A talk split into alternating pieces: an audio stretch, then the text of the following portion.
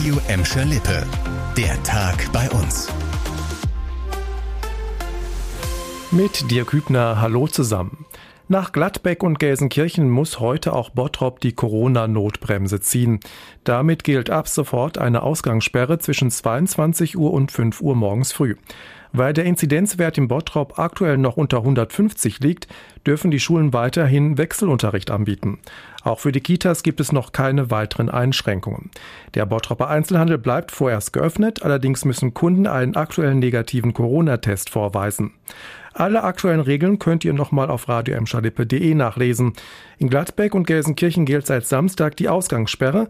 Dort müssen auch die Schulen im Distanzunterricht bleiben. Die marode und für schwere Lastwagen gesperrte A43-Brücke in Herne wird demnächst genauer auf ihre Tragfähigkeit untersucht. Am 3. Mai-Wochenende soll die Belastungsprobe stattfinden. Dafür werden seit heute 80 hochsensible Sensoren angebracht und mehrere Kilometer Kabel verlegt. Später beim Test werden mit Kies beladene Lastwagen auf festgelegte Punkte der Brücke gerollt.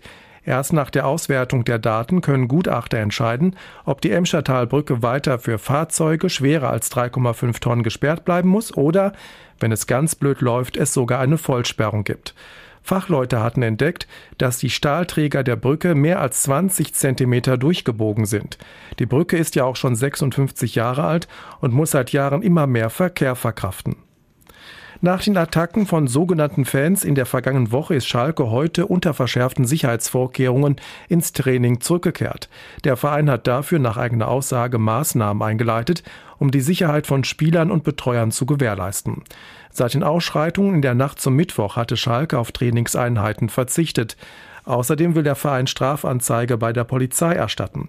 Die Aufklärung der Vorfälle müsse mit ganzer Kraft vorangetrieben werden, heißt es. Nach dem Abstiegsspiel in Bielefeld hatten vergangene Woche bis zu 600 Schalke-Anhänger den Mannschaftsbus an der Arena empfangen.